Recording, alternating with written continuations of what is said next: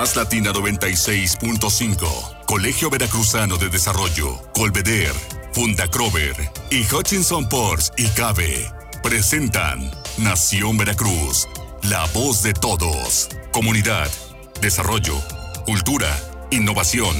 En Nación Veracruz, la unidad de todos.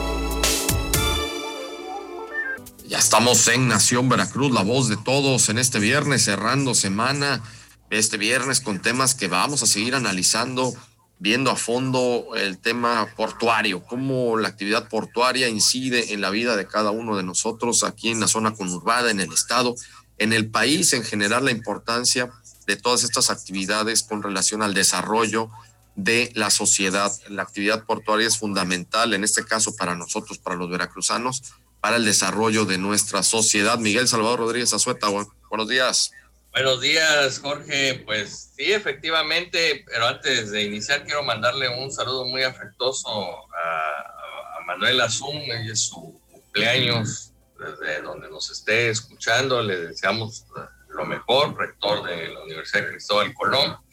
Y, y, lo digo independientemente de que seamos amigos, sino que el tema también tiene que ver mucho con la capacitación de los jóvenes universitarios.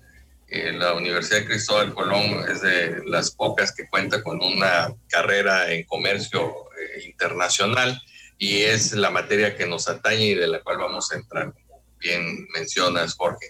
La importancia del puerto de Veracruz la hemos estado mencionando. Yo creo que para muchos ya este, hasta parece como si estuviéramos en, en alguna misión y sí, efectivamente tenemos la misión de salvar a nuestra ciudad, a nuestro puerto, porque van en, 500 años, como bien decía Carmelina, eh, San Juan de Ulúa fue el puerto, Veracruz siempre se ha identificado por ser eh, el puerto de atraque, el puerto de entrada y salida.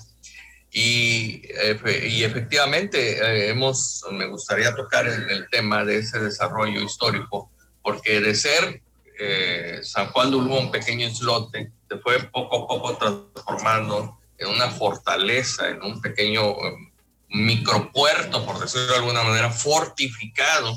Y eso es importante destacar. Un, lugar en donde llegaba la mercancía, donde también salía, y también hay que aclararlo, pues todas las riquezas de, esta incipiente nación, en lo que fue la Nueva España posteriormente en nuestra nación. Y aún así, fíjate, Jorge, amigos, eh, el puerto siguió siendo San Juan de Ulúa, eh, habilitándose durante la época de la independencia, porque los españoles todavía este, poseían este, este recinto, habilitándose otros, otros espacios, sin embargo, eh, muy poca gente sabe que la mercancía seguía llegando, o sea, no, no, no podía ser de otra manera, tenía que llegar a San Juan de Ulúa, aunque eh, el gobernador de, español de San Juan de Ulúa cobrara esos impuestos, pero era la habilitación.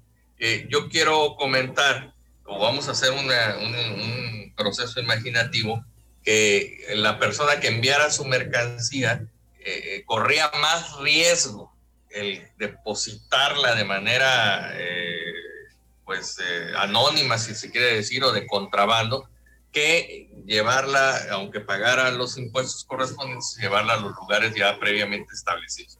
Sin embargo, aunque se considerara San Juan de Urbo un, puerto seguro, de todas maneras tenemos crónicas de, de, que si entraba un norte, que en aquel entonces no teníamos los medios para conocer si si, si tenían dos o tres días había un norte, entraba de improviso.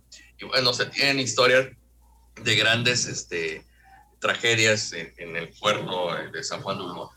Y posteriormente, bueno, se va habilitando eh, eh, ya un, puerto en la época ya republicana, hecho de acuerdo a algunos, este, algunos este, visitantes, hecho de, de, material que incluía lingotes. Eh, de, fabricación inglesa o provenientes de, Inglaterra.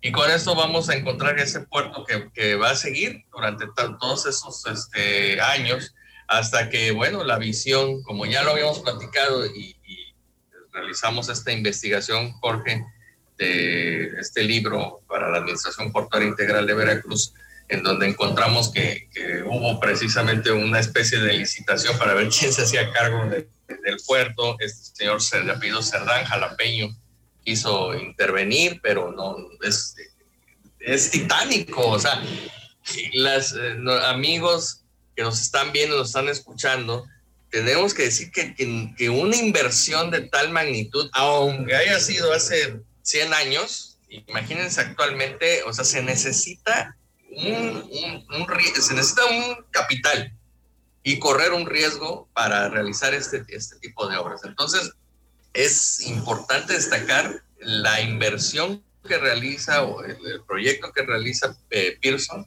para el puerto de Veracruz, que como bien decía este, Ramón Abascal, eh, es increíble ver que, aún hoy esa parte que construye Pearson o que, crea Pearson con visión a, más de, 100 años, todavía le sirve al, puerto de Veracruz para crear o extenderse un, poco más en, la actualidad. Y claro, la, calidad y, los nuevos buques pues sí requieren de este nuevo calado y de esta nueva, este, como le llaman, se aboga, ¿no? Para poder hacer sus movimientos, porque no es lo mismo los barcos del siglo pasado que estos nuevos barcos, los barcos de nueva generación, que sí requieren de una mayor extensión para poder hacer sus movimientos. Entonces, sí hay que valorar mucho lo que se ha hecho en el puerto, insisto, sin ánimo político.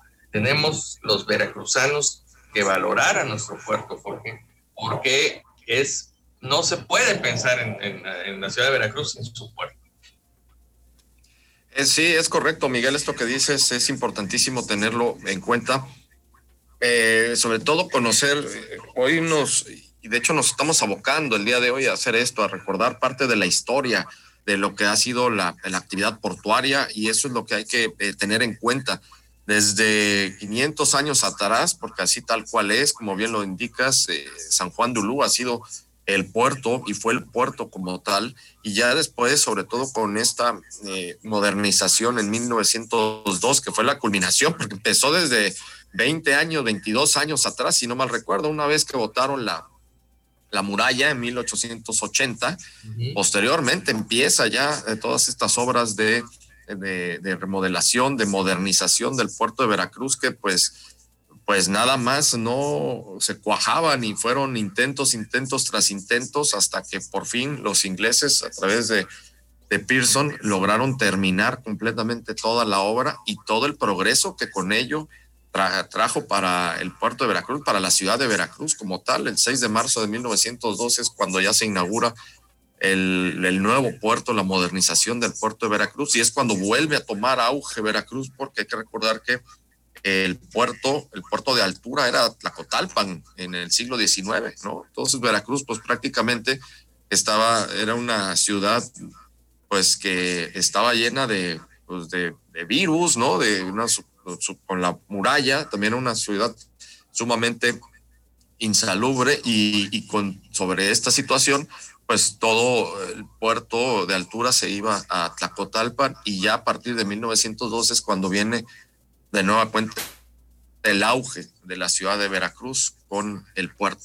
Así tal cual la importancia del puerto. Nos vamos a ir al corte, vamos a regresar amigos Miguel eh, con más de esto, más datos, más temas sobre las actividades portuarias aquí en Veracruz. Volvemos. Este programa es presentado por Más Latina 96.5, Colegio Veracruzano de Desarrollo, Colveder, Funda Crover y Hutchinson Ports y Cabe. Estamos de regreso en Nación Veracruz, la voz de todos el día de hoy, hablando sobre las actividades portuarias. Miguel Salvador Rodríguez Azueta.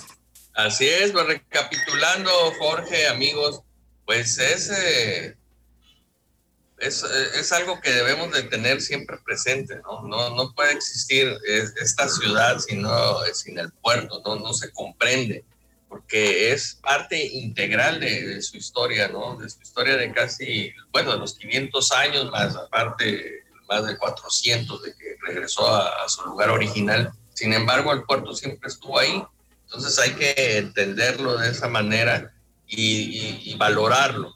Yo creo que eso es parte de, lo comentábamos en programas pasados y ya después de todos estos años con Nación Veracruz y todo este esfuerzo que se ha hecho y, agradeciéndole a todos los amigos y sobre todo a la Administración Portuaria Integral de Veracruz por, por todo este apoyo que nos han brindado, reflexionar, ya que hemos estado en las entrañas, sobre todo tú y yo, y, que lo podamos comunicar a los demás, porque muchas personas ignoran e, este movimiento y no comprenden la magnitud. Y lo hemos platicado, insisto, quien no conoce no ama, ¿no? Entonces, cuando tú conoces, cuando tú entras ya y ves, visualizas toda esta importancia, pues entonces lo valoras, lo amas y lo proteges. Es como en las cuestiones familiares o en las cuestiones de relaciones, ¿no? Realmente cuando tú conoces a tu pareja, pues bueno, y lo digo en esta analogía porque, insisto, debemos de, llevar este mensaje a todos nuestros amigos radioescuchas que comprendan que, sí que efectivamente tenemos que defender, tenemos que valorar a nuestro, a puerto. Entonces, de cómo estaba, eh, hemos visto, y además lo hemos vivido, ¿eh? Lo, hemos vivido porque muchos todavía somos testigos de ese desorden que existía en el puerto de Veracruz no era una gracia el que tú pudieras eh, consumir bebidas que no estaban a disposición del público en general, porque eso se llama contrabando. Entonces el contrabando tú y yo sabemos perfectamente que era el ida y venir y el entrar al puerto y la cero seguridad que, que había. Y, y, bueno, y con eso también podríamos hablar de muchísimos otros temas, ¿no? Entonces actualmente, como tú bien lo dices, es más fácil entrar a Corea del Norte que al puerto, bueno, pues sí, porque hay un nivel de seguridad que no es inventado, otra cosa también es importante, que no es inventado por dos o tres personas, sino es un nivel de seguridad internacional que hay que cumplir. Fíjate esto, Miguel, que comentas es eh, eh, relevante también porque es parte de la disciplina que necesitamos, es parte de esta organización que necesitamos en nuestras instituciones. Y qué bueno que, por ejemplo, en el caso de Veracruz se llevan a cabo con esta regularidad, es decir, con este sometimiento, vamos a decirlo de esta forma, a que se cumplan realmente las normas y las leyes que, que, que marcan dentro de esta institución, por ejemplo, el, acceso a, todo lo que es el recinto portuario, al recinto fiscal, realmente blindado como tal. Y esto te lleva a que hay realmente una, pues si, hay un trabajo de, de, que se está aplicando la, ley en ese sentido. Y, por ejemplo, también destacar que funciona muy bien el modelo del mismo puerto, es decir, eh, es de las pocas cosas del gobierno que yo me atrevo a decir que funcionan bien.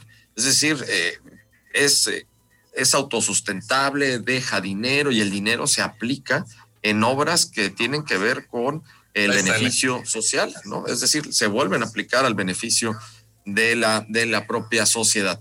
Pues Miguel, amigos, hoy vamos a terminar antes de nuestro programa, vamos a, vamos a concluir antes nuestro programa. Hay también algunas eh, cuestiones aquí de, agenda con relación a Más Latina 96.5. Por hoy vamos a concluir antes. Nos vamos a estar viendo y escuchando el próximo lunes, mi querido Miguel, amigos, en Más Nación Veracruz, la voz de todos. Gracias. Claro que sí, nos vamos, nos despedimos. Recuerden que la cita es el, el lunes a las 9 de la mañana. Pásela muy bien. Más Latina 96.5. Colegio Veracruzano de Desarrollo. Colveder Funda Crover y Hutchinson Ports y Cabe presentaron Nación Veracruz, la voz de todos. Hasta la próxima.